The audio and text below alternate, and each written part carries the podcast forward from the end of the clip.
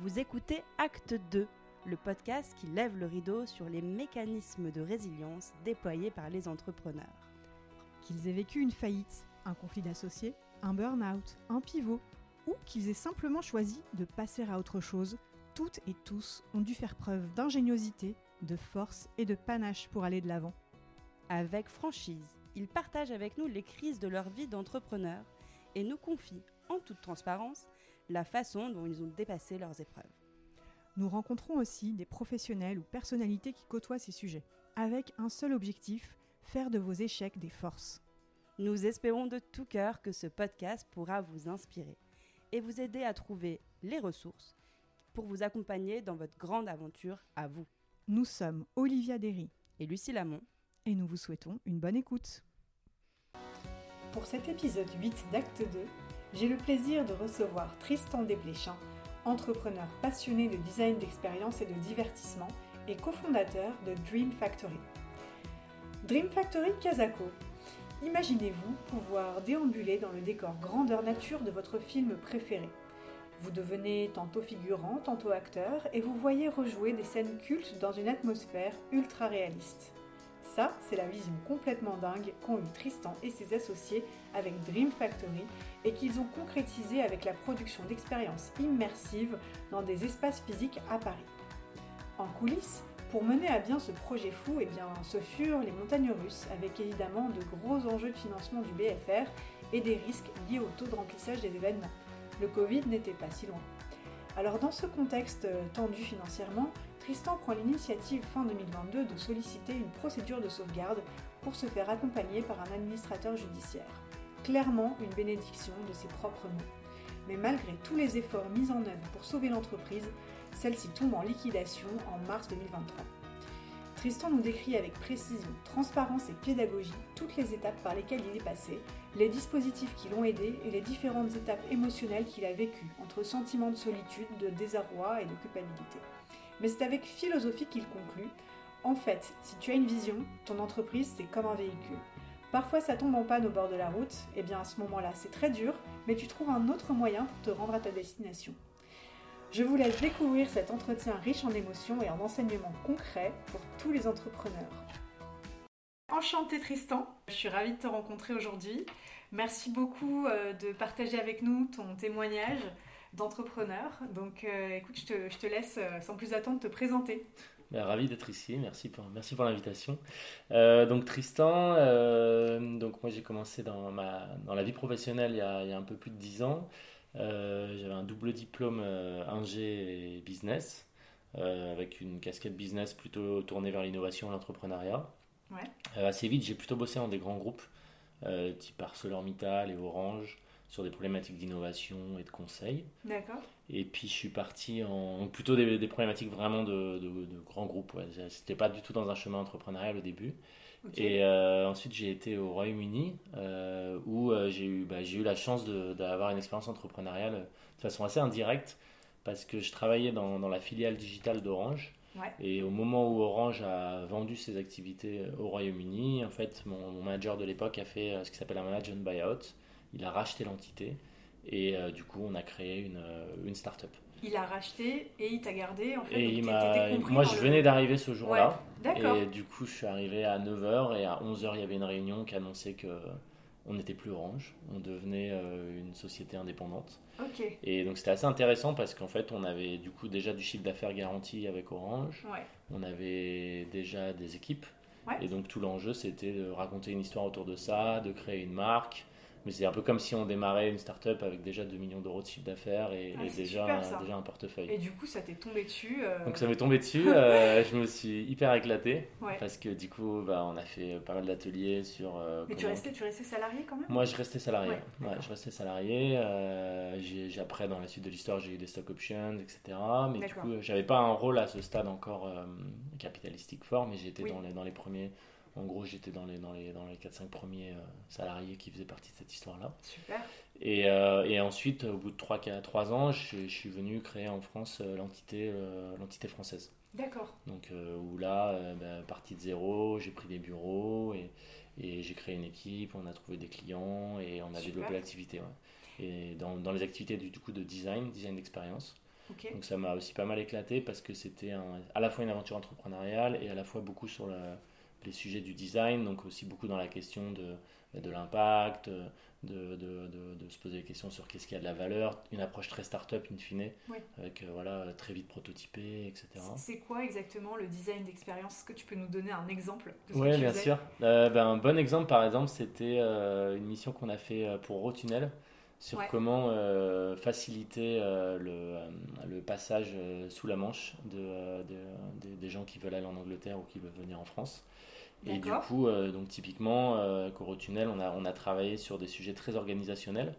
Euh, on les a aidés à, travailler sur différents niveaux d'urgence en fonction de la situation. Est-ce que c'est une voiture qui est bloquée? Est-ce qu'il y a un incendie? Et du coup, comment, comment l'entreprise derrière se met en place pour mmh. faire face à ces niveaux d'urgence? C'était super intéressant parce qu'il y avait des, des, enjeux de culture très différentes entre la France et le UK. Super intéressant. Et, euh, et l'idée, c'est de partir d'un. On prenait souvent l'analogie du, du, théâtre euh, de Shakespeare qui dit euh, The world is a stage. L'idée, c'est que toi, en tant que client, tu vois une pièce de théâtre, mais derrière, il y a tout, ce qui fait marcher la pièce de théâtre. C'est tous les rouages, c'est la lumière, c'est le son, c'est les acteurs, c'est la comptabilité qui paye tout le monde.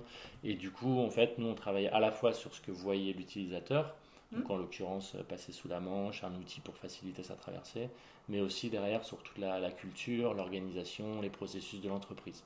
Hmm. Donc c'est comment en fait tu mets une société en miroir d'une expérience que tu veux faire vivre. D'accord, euh, très bien. Ah oui, d'accord. Donc l'expérience, là, dans, dans, ce cas précis, c'était euh, traverser la Manche, mais anticiper tous les aléas qui peuvent arriver et, Exactement. que tout soit... C'est, Oui, ok. J'imaginais autre chose, c'est drôle. Après, on a fait des choses beaucoup plus euh, divertissement, par exemple. Par exemple, on a travaillé avec, euh, avec Radio France sur euh, les, les, sujets autour de comment tu comment accompagnes les enfants dans l'écoute de la radio à l'heure du, du, tout écran. Et du coup, on a travaillé notamment sur des concepts de, de, radio hyper ergonomiques pour les enfants, sur lesquels les parents pouvaient plugger des podcasts, des choses comme ça. oui, des objets en fait. Comme la chouette radio. Oui. Voilà.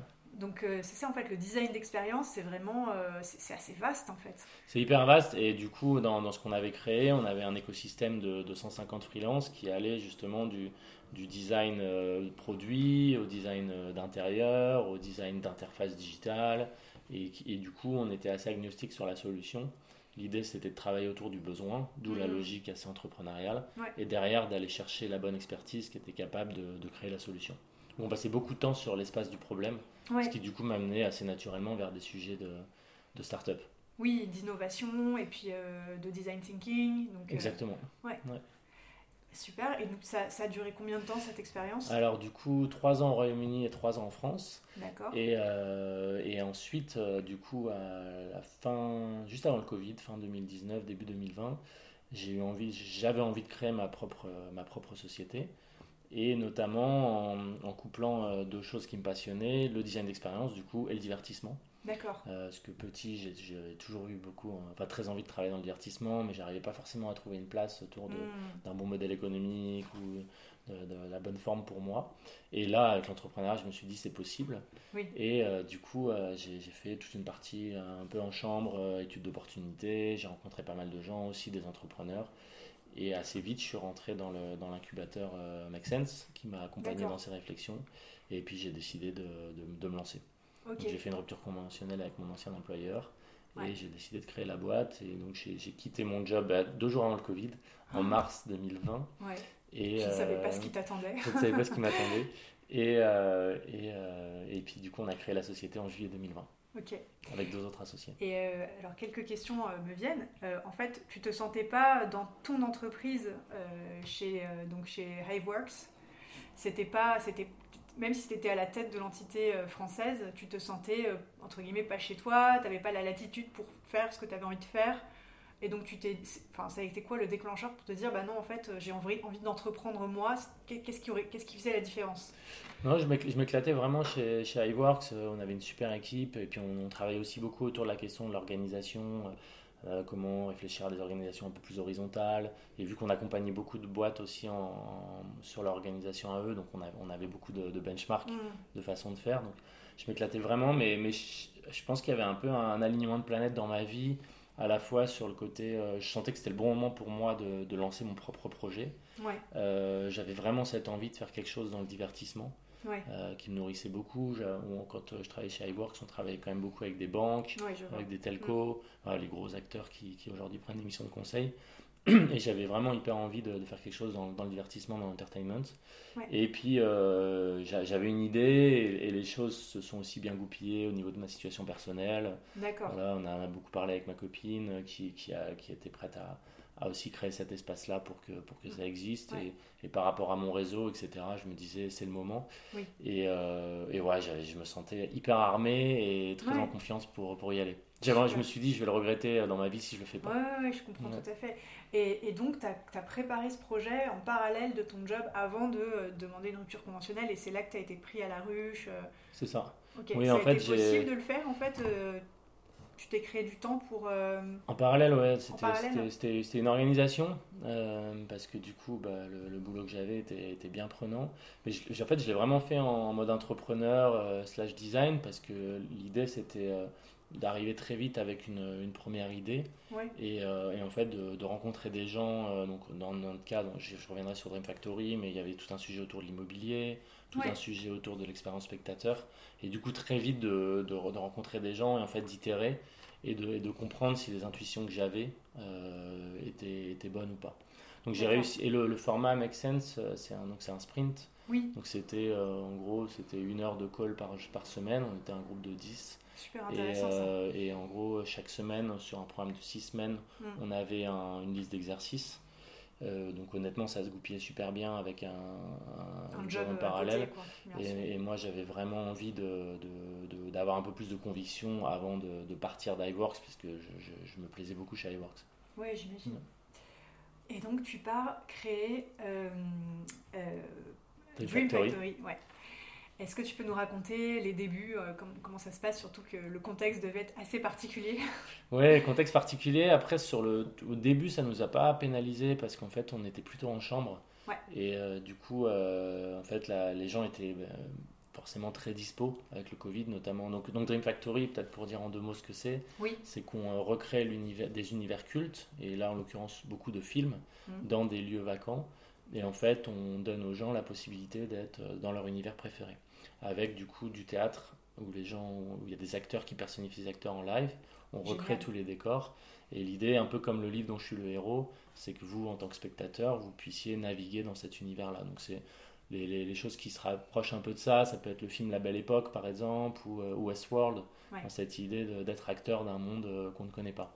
Et avec vraiment C'est un monde virtuel ou un monde vraiment avec des, vrais décors C'est un monde physique. Un complètement ça, c'était une vraie volonté. Euh, c'était de, en fait, la philosophie derrière, c'était aussi que qu'en tant qu'être humain, en vivant dans d'autres mondes, on comprenait mieux le monde dans lequel on vivait.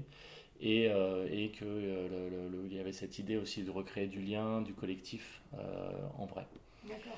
Et donc, du coup, donc en mars, je, je mets à 100% là-dessus. Je, cherchais un, un associé à l'époque moi, je suis plutôt bon sur toute la partie opération, euh, vraiment la gestion, euh, gestion de projet, euh, contrôle enfin voilà, toute la partie vraiment plutôt sur les ops.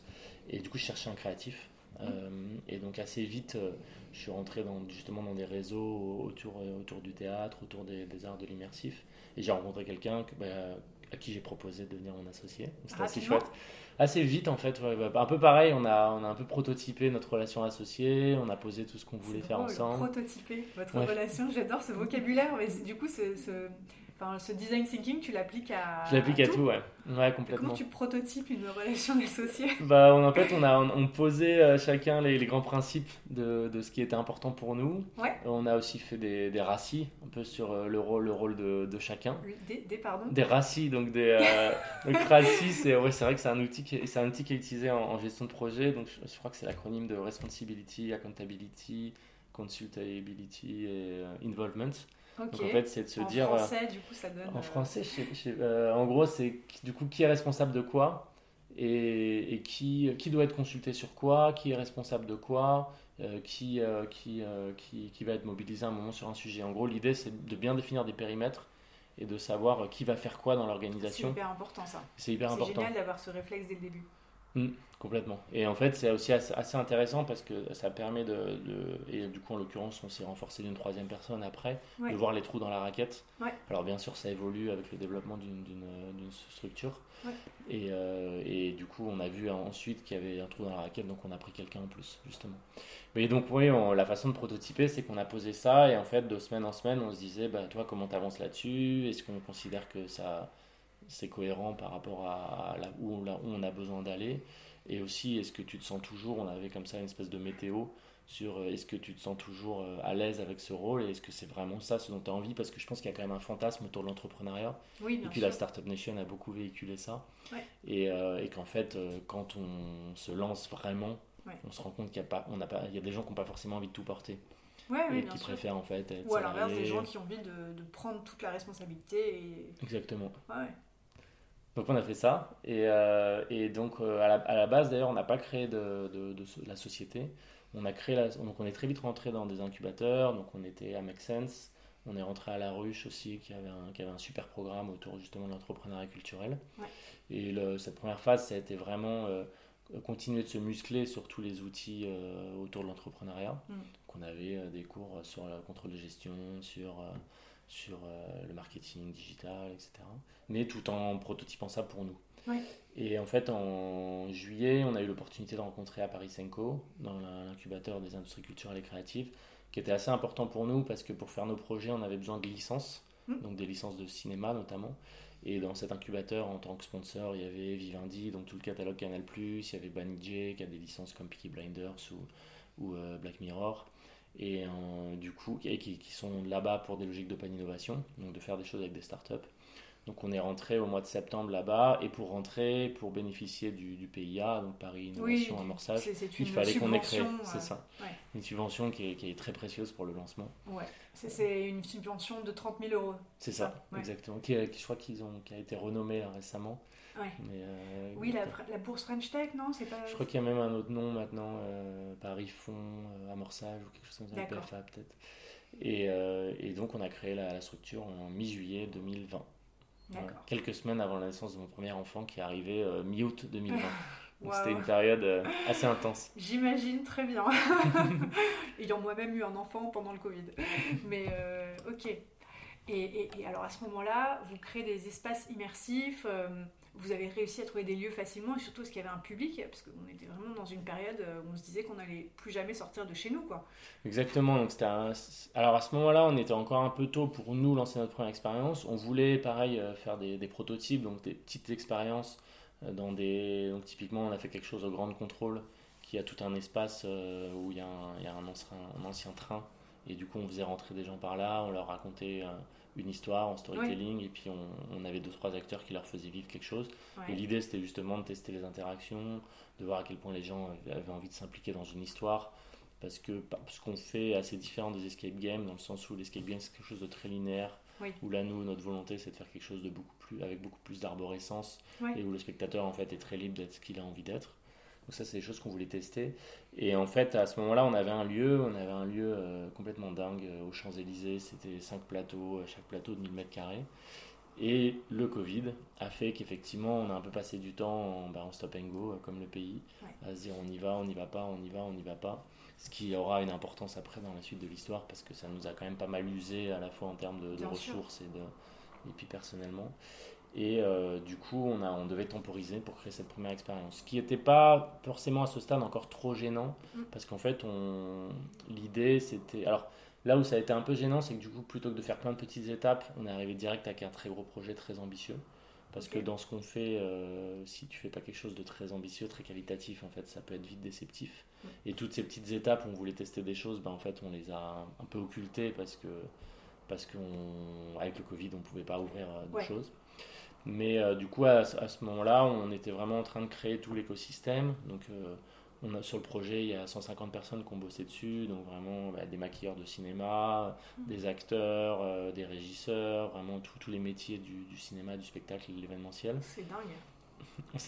c'est bien éclaté, ouais. et puis ensuite, les, les, deux grosses autres briques importantes, c'était effectivement la question des lieux. On voulait des lieux de minimum 800 mètres carrés, ce qui est évidemment pas facile à, mm. Paris dans le contexte qu'on connaît, et du coup des licences. Et donc en rentrant dans cet incubateur, très vite on a eu des discussions avec Canal qui, qui, a été, qui avait envie de faire quelque chose autour des 30 ans de, de Terminator 2 et du coup qui nous a très vite fait confiance pour, euh, pour avancer. Donc c'était votre premier gros projet C'est ça, première grosse expérience. Et ça a eu lieu quand? Alors du coup ça a eu lieu, euh, on a ouvert en 2022, donc pas mal plus tard. En fait en 2021, donc, euh, on est rentré donc, en 2020 dans cet incubateur. 2021, on a lancé un crowdfunding euh, vers le mois de mai-juin, mm. qui avait vocation justement à, servir de prévente aux billets. Et l'ambition, c'était d'ouvrir en décembre 2021, euh, qui correspondait aux 30 ans de, Terminator 2, pour célébrer l'anniversaire.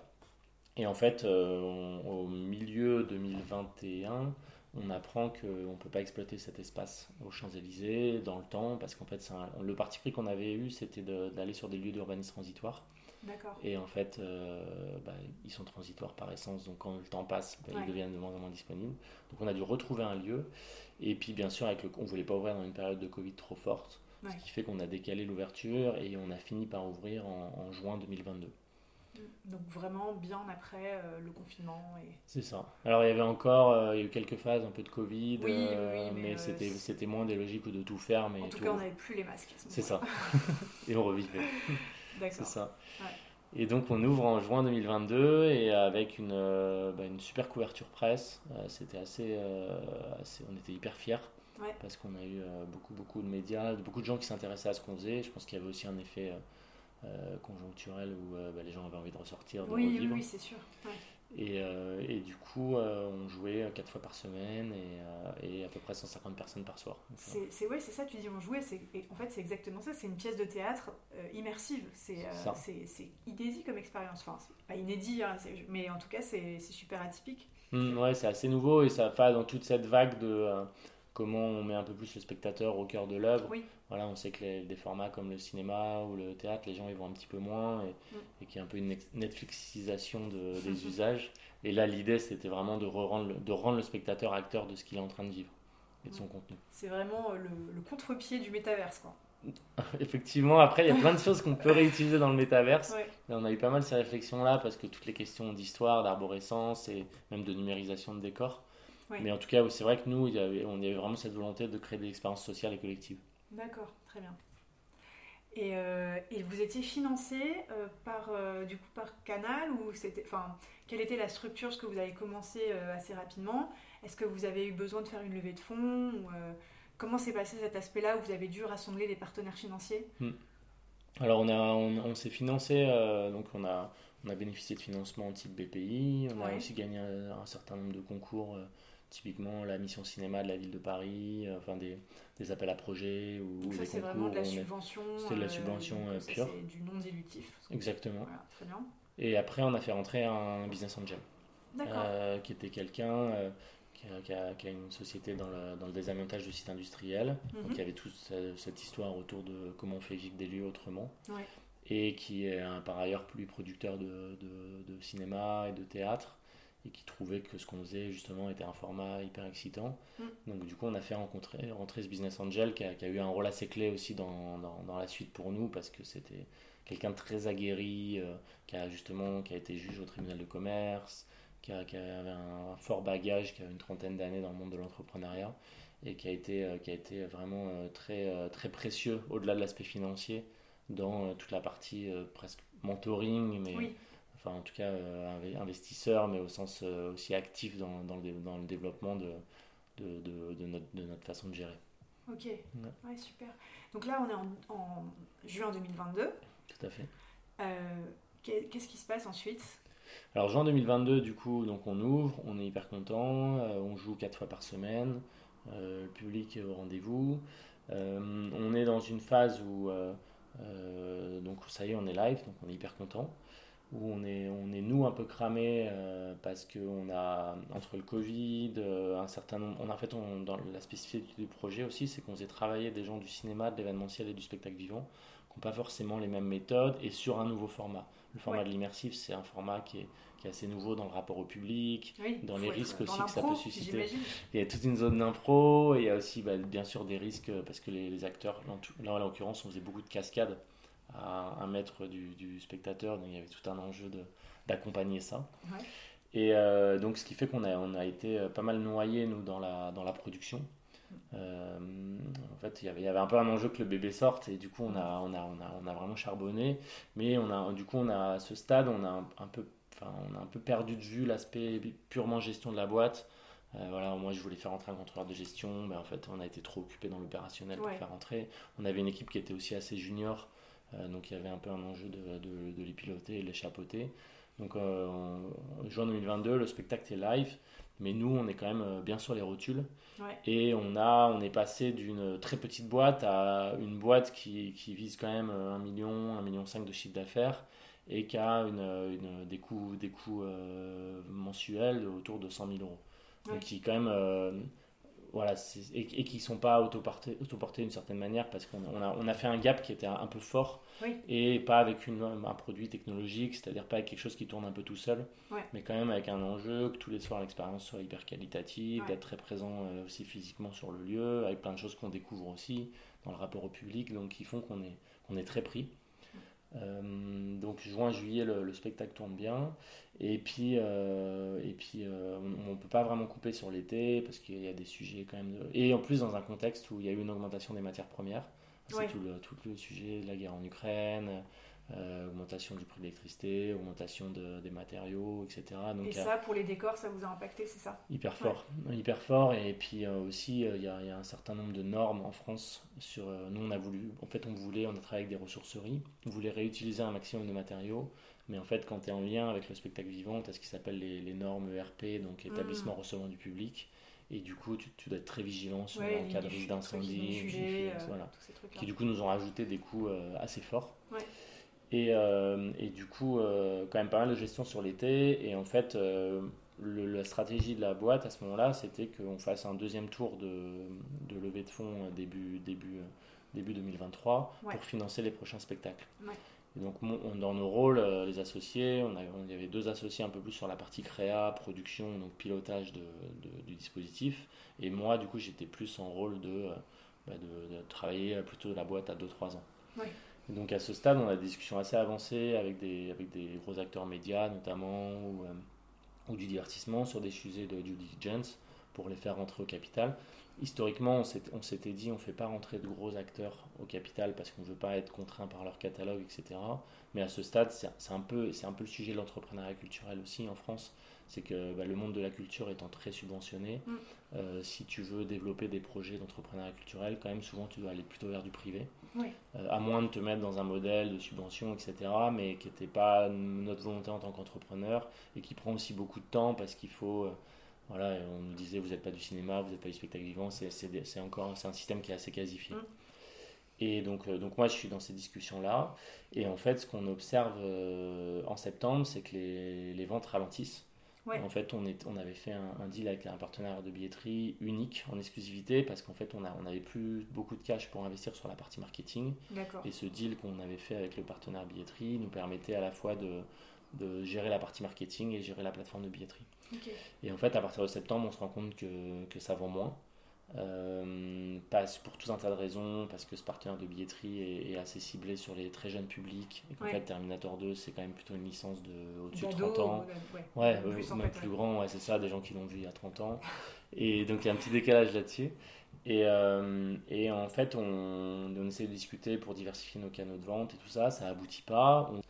et mi-octobre, on fait, un, on fait, un, on fait un, board, et en fait, on se rend compte que si on continue comme ça, on va dans le mur. Et qu'il faut réagir. Donc, euh, Ça veut dire quoi euh, le mur? En fait, en gros, c'était quoi l'indicateur que vous suiviez? L'indicateur qu'on suivait, c'était euh, bah, la trésor. Oui. c'était. Mais vous étiez, enfin, vous aviez un plan de trésor à ce moment-là. On avait un plan de trésor. que vous aviez un certain nombre de mois devant vous, c'est ça? C'est ça. Il y avait la trésor et puis après il y avait la rentabilité par show. Mm. Donc en réinjectant, c'était assez lourd en termes d'investissement. En gros, le, le show c'était un investissement sur 1 million d'euros en pré-prod. Pour une jeune boîte, c'est, ça reste quand même un, investissement important. Euh, et, euh, et, en fait, on, pilotait la rentabilité par soir, sauf que le, sujet qu'on avait, c'est que par rapport aux, normes justement d'établissement recevant du public, on pouvait pas jouer, et, la nature du lieu, on pouvait pas jouer à plus de 150 personnes en termes de spectateurs, sauf qu'on avait un point mort euh, à une centaine de personnes. Donc en fait, quand on, il y avait peu de gens, on perdait beaucoup d'argent, et quand, on était plein, on n'en gagnait pas tant. Donc il y, avait un, problème de, plafond. Donc on pouvait pas se permettre des soirs où on vendait pas assez de billets. Et, euh, et donc du coup, début, début novembre, on, on décide de couper le show. Euh, le temps de régler ce sujet avec le partenaire de billetterie et de réfléchir à une stratégie de diversification. Et euh, du coup, notre un, investisseur dont je parlais tout à l'heure nous dit euh, positionnez-vous en plan de sauvegarde. D'accord. donc moi, à l'époque, je ne savais pas du tout ce que c'était. Mm. on n'avait pas parlé spécialement dans mes études, ou j'avais peut-être raté le cours, mais en tout cas, je n'étais pas au courant. Souvent, on n'écoute pas trop tout ce qui touche à la fin d'une entreprise. Ouais, on n'a pas envie de savoir, c'est ça. Et, euh, et, euh, et, puis, j'avais pas, dans mon réseau, j'avais pas tant d'entrepreneurs ou de gens qui étaient passés par là. Et même dans les, dans les réseaux d'incubateurs, ce qu'on avait quand même fait Paris Senco, La Ruche, Make Sense. Réseau Entreprendre aussi. On était dans Réseau Entreprendre aussi. Euh, assez peu d'entrepreneurs qui sont passés par là. D'accord. Est-ce que tu peux expliquer rapidement ce que c'est qu'une procédure de sauvegarde euh, pour ceux qui ne sauraient pas? Parce que c'est vrai qu'on peut. Enfin voilà, on oublie ce qu'on apprend en cours quand on a fait une école de commerce, ce qui n'est même pas le cas de tout le monde. Oui, tout à fait. C'est vrai qu'on bon, là, on, on, s'est vite remis dedans. mais donc, oui, là, en fait, quand on, quand on est en difficulté financière, euh, il y, a, y, a, donc trois étapes la procédure de sauvegarde, le redressement judiciaire et la liquidation judiciaire. Et la procédure de sauvegarde, c'est un moment où on dit qu'on peut avoir une difficulté financière. Et on, on, présente un dossier au tribunal de commerce expliquant euh, la situation dans laquelle on est. Et le, tribunal de commerce euh, décide de nous accompagner, s'il accepte la procédure de sauvegarde, en nommant notamment un administrateur judiciaire et un mandataire. L'administrateur étant, étant là pour nous aider à, travailler sur un plan pour sortir de ces difficultés, mm. donc euh, pendant une période d'un an et le mandataire pour représenter nos, créanciers. Et, euh, et, donc on a un an pour, pour présenter un plan qui va permettre de, repartir de façon optimale. Et point important, euh, les, euh, les, créances historiques sont gelées. Donc ce qui permet, ce qui, donne de, la latitude, avec du coup la protection de l'administrateur sur toute la relation partenaire, qui, qui, du coup euh, bah, bah, joue ce rôle de, de dire euh, voilà aider contribuer à ce que l'entreprise puisse repartir dans les meilleures conditions ça te donne une caution de réassurance parce qu'à ce moment-là ça crée j'imagine donc c'est en plus procédure publique donc ça crée pas mal de stress chez les partenaires Exactement. Et là, c'était un gros enjeu pour, pour, pour, moi en tant que dirigeant, c'est que sur septembre-octobre, assez noyé par le, le flot opérationnel, mm. en fait, moi, je recommençais à recevoir des mises en demeure ou des choses comme ça. Donc il y a quelque chose d'hyper éprouvant en tant que dirigeant parce qu'en fait, du coup, on est dans, on est dans la gestion opérationnelle euh, de ça et ça ne contribue pas à pouvoir faire repartir la boîte. Mm. Donc là, il y avait effectivement cette protection de l'administrateur. Donc du coup, euh, mi-novembre, on est, on est placé en, procédure de sauvegarde. On, euh, on, décide de mettre aussi les équipes en, activité partielle, le temps de, de, de pouvoir bah, trouver des solutions et, décanter. Ça, elles le, elles le, comprennent les équipes, ça se passe Elles le comprennent super bien. Euh, là, je pense que là, on a toujours été très transparent sur ce qu'on vivait. Euh, et du coup, euh, la chance qu'on a eue, c'est que la... Donc oui, point important, effectivement, pour passer en procédure de sauvegarde, il faut aussi montrer que, que le différentiel entre les actifs et les, le passif n'est pas... Enfin, que les actifs peuvent couvrir le passif. Et donc, du coup, on avait eu aussi un enjeu de de, montrer qu'on n'était pas en cessation des paiements. Donc là, on a eu, euh, on a eu un, accompagnement assez fort de pas mal de partenaires qui nous ont dit voilà, nous on est prêt à jouer le jeu, de décaler, de travailler sur un lissage de votre dette pour, euh, pour, pour vous aider à repartir de la meilleure des manières. Donc ça, c'est l'administrateur judiciaire qui vous a accompagné sur la renégociation de votre dette euh. Alors il y a eu deux temps. Il y a eu un premier temps qui a été plutôt en amont de, du tribunal de commerce pour nous euh, ben, présenter le dossier euh, de façon optimale et réaliste euh, au tribunal de commerce. Et ensuite, on a eu effectivement le travail avec l'administrateur judiciaire dans les semaines qui ont suivi, qui a été clairement une, une bénédiction. Enfin, je ne ah bah, connaissais pas ce métier. je sais que vous avez fait un épisode là-dessus. Oui, Johanna Rousselet. C'est ça, et, franchement, j'invite tous les entrepreneurs à, à l'écouter parce que c'est un, c'est un métier que, que je ne connaissais pas. Mm. Et souvent, moi, la, une des frustrations que j'avais, c'est quand je discutais avec des, des postes euh, juridiques, ils comprenaient, je trouvais qu'ils ne comprenaient pas très bien le business. Mm. Et, le, rôle d'administrateur judiciaire est assez incroyable pour ça, parce que c'est une double casquette. Un rôle incroyablement complet. Quoi. Il y a l'humain, l'entrepreneur, et puis le, juridique et la négociation financière. C'est ça. ils comprennent à la fois ce qu'on vit en tant que dirigeant, et ils connaissent aussi tous les ressorts euh, euh, juridiques qu'on peut utiliser euh, à ce stade pour, pour, pour, pour faciliter une, un redéploiement de l'activité. D'accord. Donc du coup, euh, donc, euh, novembre-décembre, donc on est en procédure de sauvegarde et les, les, les, discussions continuent à la fois avec le partenaire de billetterie pour relancer vite le spectacle et à la fois avec des, des acteurs investisseurs pour, euh, pour relancer la, enfin, réinvestir dans la boîte. Sachant que ça, c'était de toute façon prévu, mais le contexte a fait qu'on devait l'avancer, on devait le faire un peu plus tôt. Donc ça, ça, ça a accéléré les discussions. Et en fait, donc les, vacances passent. Et, euh, et, alors, un point important, par contre, en procédure de sauvegarde, euh, on, doit, on doit payer ses, charges euh, courantes. Donc, la, dette historique est gelée. Par contre, on doit payer ses, charges, ses charges mensuelles. Donc, la dette historique, c'est la dette financière C'est ça. C'est les dettes, j'imagine, fiscales, donc le, la, TVA, enfin le, les impôts. Qu'est-ce qui est gelé, qu'est-ce qui n'est pas gelé? Alors, ce qui était gelé, euh, c'était toutes les dettes qui étaient euh, euh, avant la date de la procédure de sauvegarde. Donc, même les dettes opérationnelles, donc les fournisseurs, les prestataires, etc. Par contre, du coup, toutes les dettes après, donc mm. nous en l'occurrence, je crois que c'était mi, enfin, courant du mois de novembre qu'il a été prononcé, toutes les dettes après, donc qui sont les, là en l'occurrence le loyer, les salaires des équipes, l'électricité, Internet, Parce que, là on, doit, les payer point important, les, les, salaires des équipes étaient concernés par la sauvegarde, c'est-à-dire que les, les, salaires qui étaient dus au moment de la, procédure de sauvegarde, l'ouverture, ils ont dû être, euh, ils étaient gelés aussi ou pas? Alors, euh, quand, on est en, si les salaires n'ont pas été payés, on passe directement en cessation de paiement. Donc en fait, euh, on ne peut pas être en sauvegarde. On passe directement en administrateur, donc, donc, dira mieux que moi. Mais, oui, j'ai compris, ça veut dire les, les, salariés sont protégés. Les salaires sont protégés, et donc ça c'est enfin, super, il y, a, ce droit-là social en France. Les salariés, ça a toujours été la priorité tout au long du processus. D'accord. Euh, et effectivement, du, nous on était à jour sur les salaires. Hum. Et, euh, et euh, donc on a mis les équipes en activité partielle parce que justement, vu qu'on était plutôt sur des enjeux de, de décanter la situation, on n'avait pas forcément besoin de toute l'équipe. Euh, et l'idée, c'était aussi de s'alléger de, ces frais-là dans une période où c'était un peu moins requis. Donc, en bas, l'activité partielle, un dispositif qui est hyper connu depuis le Covid. Mais donc, on devait quand même nous faire l'avance de, de, trésorerie pour payer les salaires à la fin du mois. Et on récupérait ensuite par la. De souvenir, l'organisme s'appelle la DRETS, mm. l'équivalent euh, du coup du, de l'activité partielle. Et, mais par contre, à partir du moment où on ne pouvait plus payer ces salaires-là, on passait directement en cessation de paiement. Même euh, si c'était juste une question de, trésorerie, euh, on devait les, verser à date. Et si on ne pouvait pas les, pas les payer à cette date-là, même si on allait toucher l'argent après, euh, la situation devenait problématique. Ce qui du coup nous a un petit peu rattrapé parce qu'en fait on avait quand même des charges fixes assez fortes. donc entre l'avance de trésorerie de l'équipe et puis le, les, frais de, structure.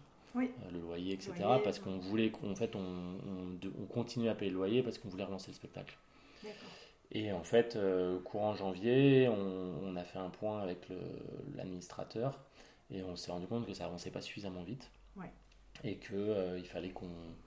Donc l'administrateur a aussi un rôle hyper précieux là-dessus parce qu'il travaille vraiment main dans la main avec nous pour avancer à la fois sur les sujets de due diligence et à la fois les sujets euh, avec les partenaires. Donc, et on travaille vraiment main dans la main pour, pour travailler sur une approche, un discours. Donc c'est vraiment c'est un vrai appui. C'est Mm. Je pense que c'est vraiment la, chose qui m'a le plus soulagé à ce moment-là. C'est génial. Est-ce que vous avez pu choisir votre administrateur judiciaire ou est-ce que c'est le tribunal qui vous l'a proposé?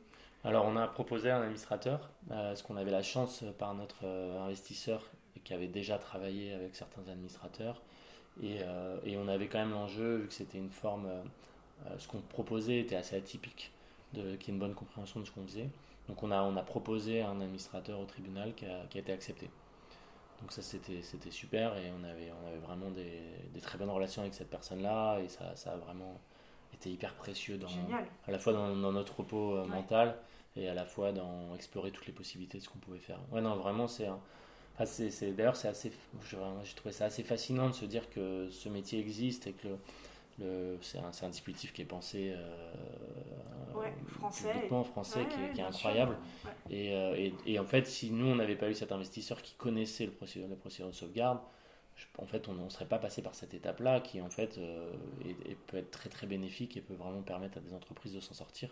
et je pense qu'il y a beaucoup d'entreprises qui passent directement en redressement, en liquidation. Mm.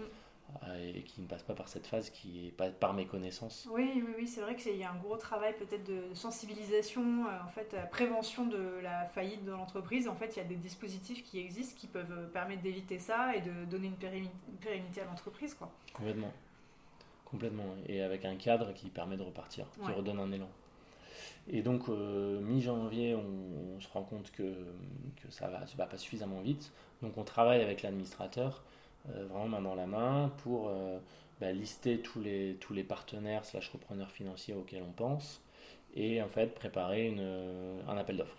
D'accord. du coup, donc la procédure d'appel d'offres, c'est un donc on publie une annonce sur des sites comme Mayday ou Les Échos pour dire que on cherche un, un, repreneur ou un partenaire financier donc partenaire financier, vraiment quelqu'un qui, met du cash dans la boîte, qui rentre au capital. Repreneur, quelqu'un qui reprend du coup les actifs de la société. Mm. C'est ça. Euh, et, donc on lance cette procédure euh, début, début février. Et euh, donc là, ce qui, pareil, ce qui est assez précieux, c'est que du coup l'administrateur a tout un réseau de gens à qui partagent cette information-là. Donc là, moi aussi, j'ai un, un, peu découvert aussi des, en fait des, des, des, gens qui sont spécialisés dans la reprise de, de, de structures à ce moment-là, leur, leur, leur, vie, et qui, qui du coup reprennent des boîtes à ce moment-là pour les relancer et, et se constituent aussi un portefeuille d'entreprise euh, pour les relancer. Donc ouais, hyper intéressant. Ça, c'est des réseaux qui ne sont accessibles euh, que via les administrateurs judiciaires? Non, je pense pas parce que typiquement, en fait, tout un chacun peut voir euh, ces, informations-là. Il suffit d'acheter les échos et de voir les, entreprises qui, qui, à un moment donné, sont. Après, c'est quand même des, métiers qui demandent une expertise particulière parce que. Et c'est là qu'on s'est rendu compte aussi que euh, reprendre une société, il faut quand même arriver avec un plan, une proposition assez forte qui va être présentée au tribunal de commerce. Euh, mais effectivement, c'est des réseaux qui, en tout cas, que moi je connaissais pas. Euh, et, on a rencontré plein de gens hyper intéressants là-dedans et qui justement aussi sont très, euh, je pense qu'on en parlera après, de la question de, de, de, la question de la fermeture d'une société et comment c'est vécu par un entrepreneur, mais qui du coup voient vraiment aussi dans l'entrepreneuriat une vraie vertu et, euh, et, que même si on a des entrepreneurs qui auraient fermé leur boîte, un, vrai, des vraies qualités dans, dans, par rapport à ce qu'ils sont capables de porter dans la suite de leur carrière. Donc c'est aussi un, un, moment assez forcément c'est un moment où on est très euh, ballotté, enfin très, très, secoué, très vulnérable. Et rencontrer ces profils-là, c'est aussi hyper intéressant parce qu'en fait, euh, certains sont déjà passés par là. Euh, ils, nous racontent aussi des, des, histoires, des, des, entreprises qu'ils ont reprises et qu'ils ont développées. Donc c'est aussi, enfin c'est une vraie bouffée d'air. C'était un peu ma deuxième bouffée d'air après l'administrateur. D'accord. donc voilà, et donc on lance cette procédure d'appel d'offres où on diffuse à la fois sur ces plateformes et à la fois dans nos réseaux.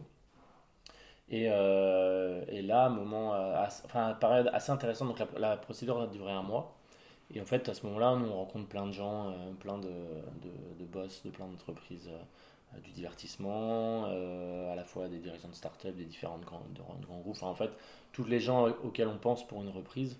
Et c'est un, un, moment assez, assez, assez, assez excitant et intense parce qu'en fait, on, déjà, on, ben, mesure que ce qu'on a fait, euh, on est hyper fier de ce qu'on a fait et que ça, ça a marqué plein de gens. Et, euh, et puis, euh, et puis ça, ça, crée effectivement des, des appels d'air sur des, des, des, voies de des voies de sortie ou de, de, de, pour résoudre la situation. Et, et, même si j'ai dit tout ça, en fait, début mars, donc la procédure se termine, et en fait, on a des marques d'intérêt sur notre vision, sur nos profils, mais pas sur une reprise de la société en tant que telle. D'accord. Euh, parce que euh, un historique, euh, il y a le sujet de la dette, il y a le sujet de, de des actifs qu'on a, et en fait, pas mal de gens se disent en fait, on peut juste vous récupérer vous en tant qu'équipe dirigeante versus reprendre toute la société. Ouais. Qu'aussi la période d'un mois était assez courte avec deux semaines de congé pendant cette période-là, donc qui font qu'il y a pas mal de gens qui disent bah, c'était un peu short pour se positionner, c'est quand même des gros dossiers. Là aussi, on se rend quand même compte que. Il n'y avait pas quand même des décors, des choses à reprendre. Euh, c'est ça, on avait des décors, on avait, on, avait, on avait beaucoup de matériel. Mm. Euh, donc c'était un. Voilà, faire cette proposition-là, c'était quand même, ça demandait un peu de temps, et on se rend aussi compte qu'il y a beaucoup de boîtes avec lesquels on a échangé qui ne savent pas proposer de plan de reprise. Oui. Euh, qui n'ont pas forcément une fonction juridique hyper établie chez eux, et que c'est aussi un, une découverte un peu pour eux, de se dire j'ai envie de reprendre une boîte, mais comment je fais un plan de reprise qui est suffisamment solide. Mm. Alors là aussi, l'administrateur euh, nous accompagne pas mal là-dedans et facilite des, des, échanges, des calls avec des gens pour, pour trouver un, pour que ça aboutisse. Euh, parce que l'enjeu de l'administrateur, c'est que, c'est que la, boîte puisse repartir, mm. idéalement euh, avec un investissement capital, mais euh, par une reprise aussi, c'est, c'est, intéressant pour, pour l'administrateur. Et du coup, il est vraiment main dans la main avec nous. Et donc finalement, début mars, on n'a on pas de, de, reprise de la société. Mais par contre, se dessinent des offres pour nous, mm. en tant que dirigeants, sur relancer ce qu'on fait sous une autre forme. Super.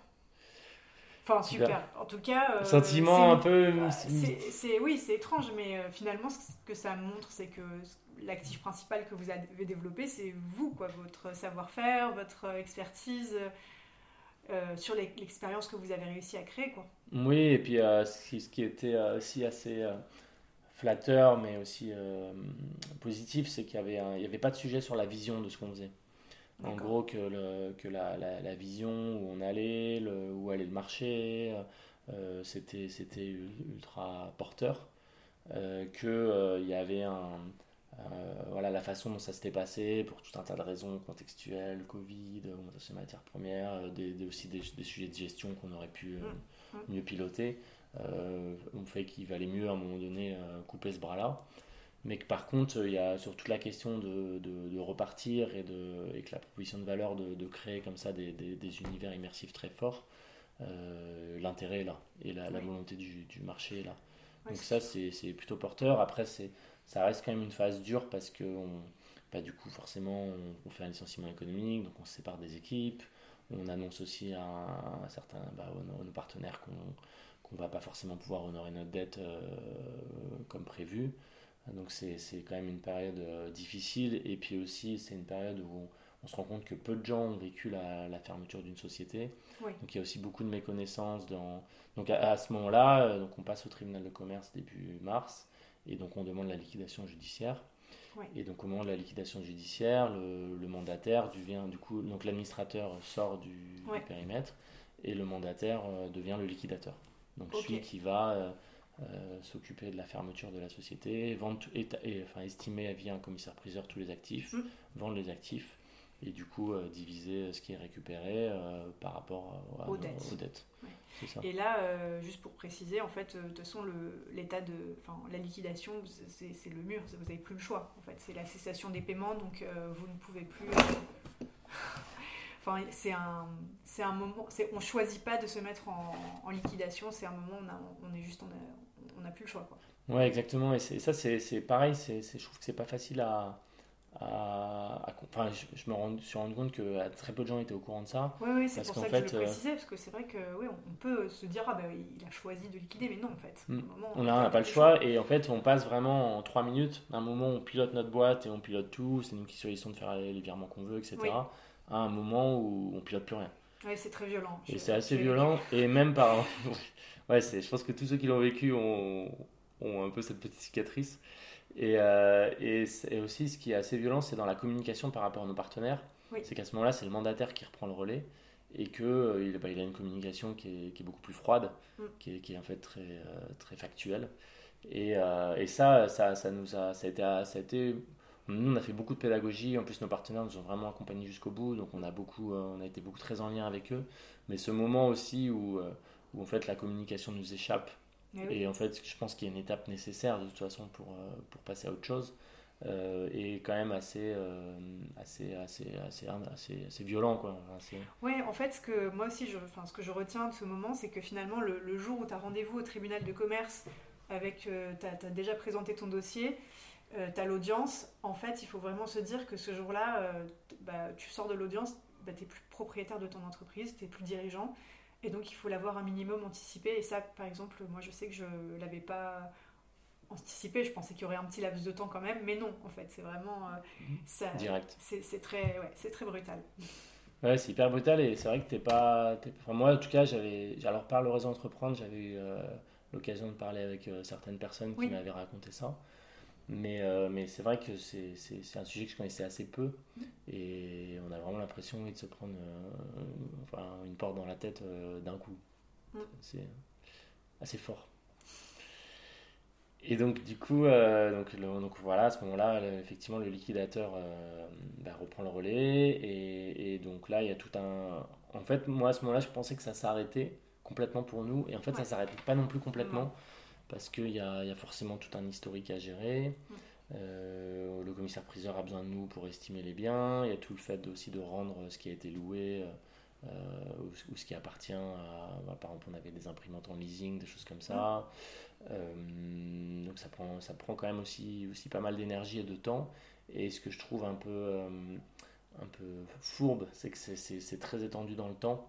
Donc en fait, on a, souvent des petites piqûres de rappel sur, euh, sur comme ça des moments où ça revient, alors qu'on essaye aussi, nous, de, un peu de passer à autre chose. Ouais, bien sûr. Et, et c'est un, un, peu violent et c'est vrai qu'on se sent. voilà, moi je trouve qu'à ce moment-là, il y, a, il y a un peu un triple sentiment. Il y a le, il y a le fait qu'on n'ait pas pu honorer euh, des, des dettes euh, auprès de partenaires et que c'est en plus nous dans, notre cas on avait un certain nombre de proches qui nous ont vraiment suivis jusqu'au bout, qui ont cru dans le projet et en fait c'est presque à eux qu'on doit le plus euh, d'argent donc c'est vraiment dur.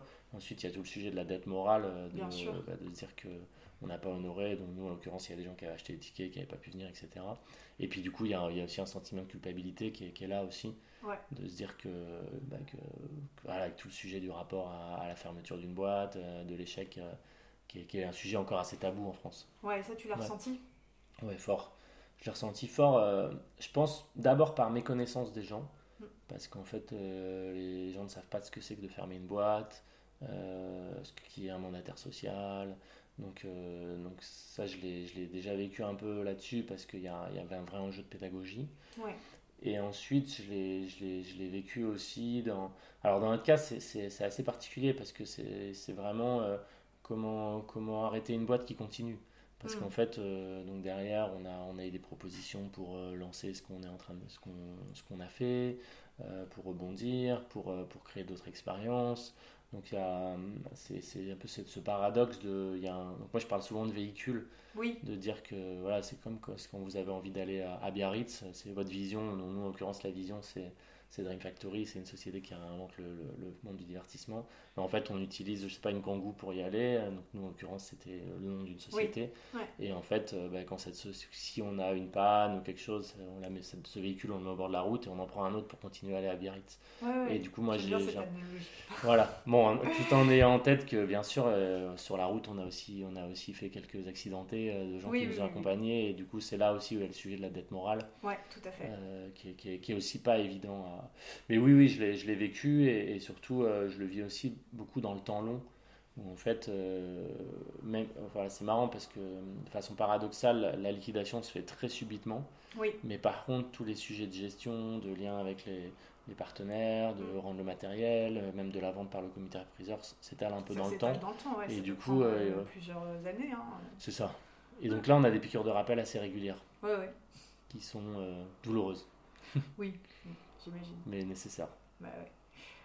Et donc là, euh, quand tu dis euh, une certaine continuité, en fait, qu'est-ce qui se passe pour vous? Vous avez euh, l'opportunité de refaire la même chose avec un, un, autre acteur, mais du coup, c'est vous maintenant qui. Enfin, toi et tes associés, du coup, vous restez une équipe soudée. C'est ça, alors on a eu la chance que, effectivement, donc d'être assez, pas mal approché. Donc, en fait, les, les, gens avec qui on avait échangé dans le cadre de l'appel la, de la, de d'offres, euh, certains nous ont notifié donc la volonté de ne pas se positionner, mais de se positionner avec nous parce que euh, donc pas se positionner sur le rachat de la, société, mais se positionner avec nous euh, sur, sur une continuité. Et donc effectivement, on a, on a démarré des, des activités de conseil pour, pour réfléchir à, la création d'une entité qui ferait ce qu'on fait à l'avenir, qui ferait ce qu'on faisait à l'avenir. Donc c'est hyper intéressant parce que bah, c'est une façon de, continuer le projet. Ça montre aussi que la vision dans laquelle on a cru continue.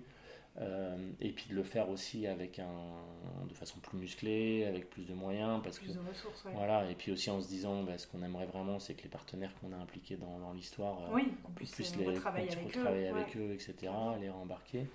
Euh, et puis c'est aussi, ça, voilà, ça, ça, ça, ça, fait du bien aussi à l'ego, parce qu'on se dit que bah, tout ce dont on a investi, et de façon aussi assez surprenante, enfin assez surprenante et en même temps assez logique, on a gagné un certain nombre de prix. En fait, là, quasiment la semaine où on faisait la liquidation de la société, on a gagné le prix de la meilleure expérience euh, euh, sous licence euh, hmm. Ça tombait à point nommé pour, pour se booster un peu l'ego. C'est ça. mais du coup, ça montre encore une fois que la proposition de valeur est là et que par contre, bah, le véhicule qu'on avait a, dû être, a dû être fermé. Et est-ce que vous vous êtes quand même pris un peu de temps off suite à la liquidation Est-ce que vous avez pu un peu digérer tous ces mois qui ont dû être, euh, j'imagine, très intenses pour vous? Complètement. Euh, alors, moi, clairement, le, voilà, mon, temps là est, un peu réparti en, quatre, quatre, briques. Il y, a, cette brique de, de, de, mission de conseil, euh, mais qu'on a plutôt designé pour que ça soit un, deux jours par semaine. Mm. la deuxième brique, c'est bah, finir, fermer le plus proprement possible la société qu'on avait. La, la, troisième, c'est vraiment de, de comment on, dans quoi on a envie de se mettre dans l'avenir. Mm. Et puis la quatrième, c'est du repos, clairement. Et, euh, du repos, euh, prendre du temps pour soi, revoir ses proches, euh, prendre le temps de digérer tout ça. c'est pas facile parce qu'en fait, bah, comme ça a déjà été dit sur d'autres podcasts, quand on est dirigeant, on n'a on a aucun statut. Donc en fait, on n'a a aucun droit. On a... Vous aviez pris l'assurance chômage, non? Non, et ça c'est pareil, c'est un en fait, les, derniers auxquels on a pensé dans cette aventure, et je pense que c'est souvent le cas, c'est nous. Mm. Nous, on ne s'est pas payé, on, on y a ah cru bah, jusqu'au bout et on a soutenu le projet. Mais du coup, ça, c'est pareil. Je pense que c'est des choses qu'il faudrait mieux expliquer aux entrepreneurs aussi, sur qu'il y a des possibilités qui existent. Et c'est vrai que moi, j'ai. Bah là, on n'a aucun statut, donc il y a cet enjeu de, de travailler de travailler et Rapidement, et de c'est un peu tout le paradoxe entre se reposer pour se ressourcer oui. et travailler bah, pour, pour, euh, pour vivre. financièrement. C'est ça. Avec des sujets potentiellement effectivement de dette de caution personnelle etc qui sont là donc euh, on n'a pas encore euh, tout le paysage aussi en, de tout ce qui peut arriver comme externalité. Bien sûr c'est vrai qu'il souvent on, voit quand même un, un, schéma qui se reproduit c'est-à-dire qu'après une, une fin d'entreprise euh, ben, financièrement c'est compliqué euh, quand ça s'est pas terminé par une, revente euh, avec un cash out mais, mais en même temps on a besoin de se reposer. Donc comment est-ce qu'on fait quels sont les, les, les, quels sont les, les, statuts qui permettent à la fois de, de, retravailler vite parce que ça permet de passer à autre chose de se redonner confiance mais aussi de se reposer un petit peu quoi. Exactement. Mm. et ça et aussi avec quand même un ça, c'est la, façon dont nos sociétés sont, sont euh, aujourd'hui, mais il y, a, un vrai sujet autour de la question du travail. Oui. Et que le travail est, est quand même vu euh, beaucoup euh, comme, un, comme une façon de s'épanouir, d'être heureux, le statut qu'on a. Et, et c'est sûr que bah, en ayant fermé une société, en n'ayant pas de statut, on, se sent un petit peu ah, oui, oui, oui, vide là-dedans. Et il y a quand même une pression euh, alors moi j'ai de la chance par rapport à mes parents ou mes proches ou même ma conjointe de ne pas avoir une pression trop forte. Hmm. Mais il y a quand même cette pression, euh, voilà, où on va, prendre des appels avec des copains, ils nous disent mais tu fais quoi? Non mais t'es quand même pas chez toi, euh, faut que tu repartes, faut que tu relances. et du coup cette espèce de pression de la société où, où presque on a l'impression de ne pas exister si on si on si on n'a pas de, de, job, si on n'a pas un bon salaire, etc. Donc ça c'est faut aussi apprendre à vivre avec. Hmm. À vivre avec ça, vivre avec la question de la fermeture d'un véhicule à un moment donné et comment on, comment, comment on, ressource, on regonfle son ballon euh, euh, et pour mieux poser ce qu'on a envie de faire à l'avenir. Donc ça, ça c'est pas évident, mais nous, c'est vrai qu'on a eu cette chance de pouvoir continuer en tant qu'associé et de, de, pouvoir relancer vite quelque chose à un rythme qui est quand même assez équilibré. Oui. Euh, c'est arrivé rapidement après? Très vite, ouais. Mm. Donc ça, c'est quand même mm. positif. on est remonté à cheval. Enfin, voilà, c'est un peu, je suis tombé à cheval et je remonte directement pour repartir. Et... Oui, ça, c'est super positif. Ouais. Mm. Donc vous êtes, euh, vous êtes à votre compte, quoi. Vous, êtes, euh, vous avez facturé des prestations, vous n'êtes pas salarié. C'est, c'est ça. Ouais. moi, ça faisait un moment que j'avais envie de me, je me posais la question de créer un statut d'auto-entrepreneur. Et, et, là, on l'a fait. Et c'est vrai que c'est, c'est, c'est, c'est, chouette. Ouais, c'est chouette. Hmm. Oui, c'est une autre façon d'entreprendre. C'est ça. Et est-ce que tu te dis. Euh, qu'est-ce que tu te dis pour la suite? Est-ce que tu aurais envie de remonter une boîte? C'est une super bonne question que je me pose souvent. Ben, on, est, on est quand même un peu piqué. Hein. Euh, c'est quand même. Euh, voilà, elle a, une adrénaline incroyable. Et puis moi, ce que je, ce que je retiens aussi beaucoup, c'est ce, côté presque philosophique de se dire que euh, si on croit en quelque chose et qu'on a envie de. Enfin, je ne sais plus la phrase exactement, mais soit le changement que tu veux euh, dans ce monde. Oui. Euh, c'est aussi ça derrière, c'est une vision, c'est une vision de, par rapport à la proposition de valeur, mais c'est aussi une vision par rapport à une façon de piloter une entreprise et comment, quel, quel type d'organisation, etc. Donc c'est quand même vrai que c'est assez stimulant. Là, il y a un repos qui est nécessaire. Mm. Mais, euh, mais euh, clairement, je pense qu'un jour, euh, je recréerai. Après, il y a pas mal de questions qui se posent sur Ce que j'ai trouvé, moi, difficile, c'est quand même beaucoup le, le management. Ouais. parce que, en fait, et surtout à partir du moment où on embauche une équipe mm. permanente, et le droit du travail est ainsi fait en France qui protège beaucoup les salariés, ce qui est très bien, mais ce qui est pas évident, je trouve, en tant que dirigeant. Et je pense qu'il y a il y a des, en tout cas sur le statut du dirigeant, il y a du. moi, je trouve ça hallucinant d'avoir embauché 150 personnes et, et d'avoir aucun statut moi, alors qu'on a payé 150 personnes et, et de pas exister. Je trouve qu'il y, y, a une asymétrie là-dessus, où souvent le, le, le, patron est vu comme euh, Bernard Arnault, ou, oui, alors qu'en fait, euh, on n'est pas des Bernard Arnault. Mais euh, oui, je pense que j'aurai envie, une fois, une fois les ressources reprises, et puis de toute façon, ça, ça, ça deviendra aussi des projets familiaux, dans le sens où je me suis aussi rendu compte que c'était des projets qui impactaient quand même pas mal euh, le quotidien, le couple, et, et qu'il faut que, faut que, ça se fasse en bonne intelligence avec euh, les gens qui m'entourent. Est-ce qu'il y a des enseignements que tu as tirés du coup euh, sur l'entrepreneuriat et dans l'équilibre vie pro, vie perso et l'entourage, la façon d'impliquer les proches, etc. C'est une bonne question. c'est une bonne question. Ce que je trouve pas facile, c'est que je pense que quand tu as une vision forte et que tu as beaucoup d'ambition, j'ai l'impression, de ce que j'observe aussi par rapport à d'autres entrepreneurs, que tu es forcément obligé de passer par une période qui est excessive, entre guillemets, qui est très intense. Euh, parce que tu vas aller faire une levée de fonds, parce que. Et, euh, et du coup, euh, je pense que ce serait mentir que de dire à son couple ou à ses proches qu'il n'y a pas un moment où on est à 3000% là-dedans. Et moi, je sais que ça, ça, a été un, un truc un peu, un, peu, un peu difficile par rapport à mon entourage, c'est qu'il y avait toujours ce truc de dire non, mais là, dans, dans six mois, c'est bon, c'est fini, je passe à. Enfin, j'aurai plus de temps. Et euh, après, on rencontre plein de choses dans la société. Nous, on a, je pense qu'on n'a jamais atteint ce, ce, moment où on est un peu plus serein par rapport à la gestion de nos sociétés. Je pense que plein de gens ont, c'est vrai que c'est rare d'être serein. ouais, c'est ça.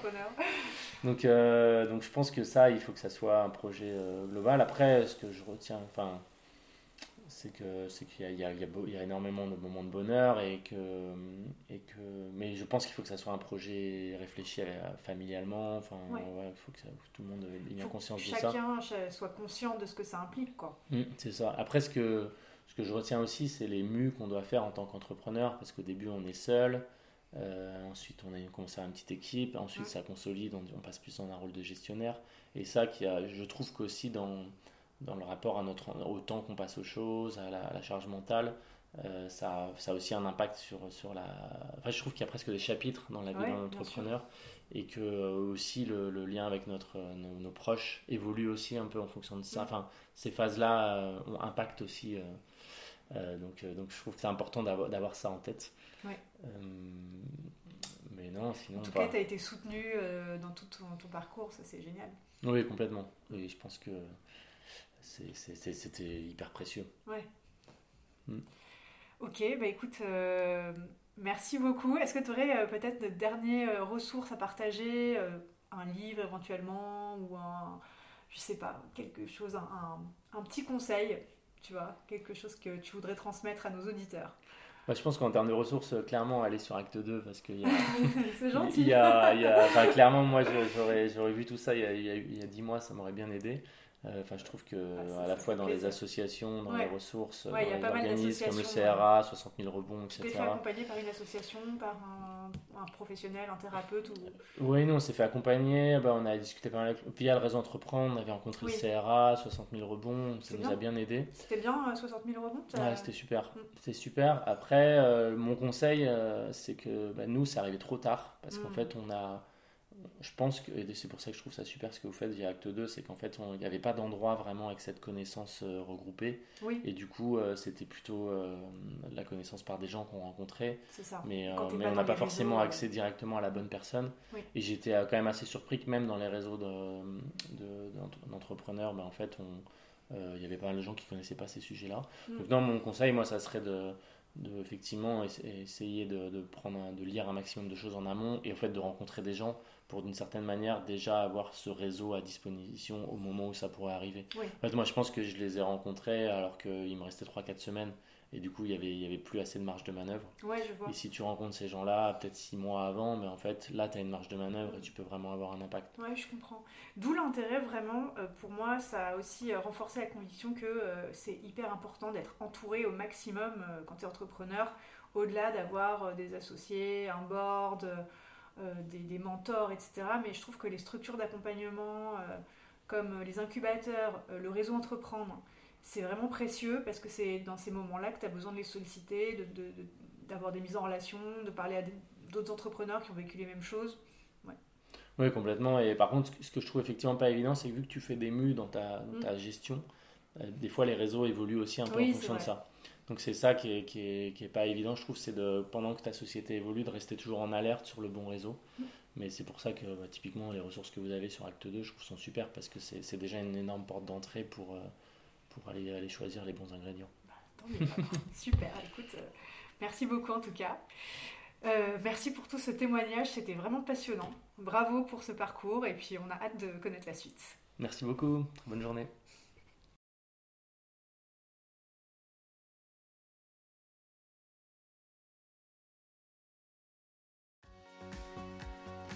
Nous espérons que ce témoignage vous a plu et que vous avez apprécié la richesse de cet échange dans lequel beaucoup d'entrepreneurs, je crois, peuvent se retrouver. J'ai moi-même été très inspirée par Tristan et j'ai hâte de voir où la suite de ses aventures vont le mener. Nous vous remercions vivement pour votre soutien à Acte 2. Si vous voulez nous aider, n'hésitez pas à mettre une note sur votre plateforme d'écoute et surtout à recommander nos épisodes et notre site internet autour de vous. A bientôt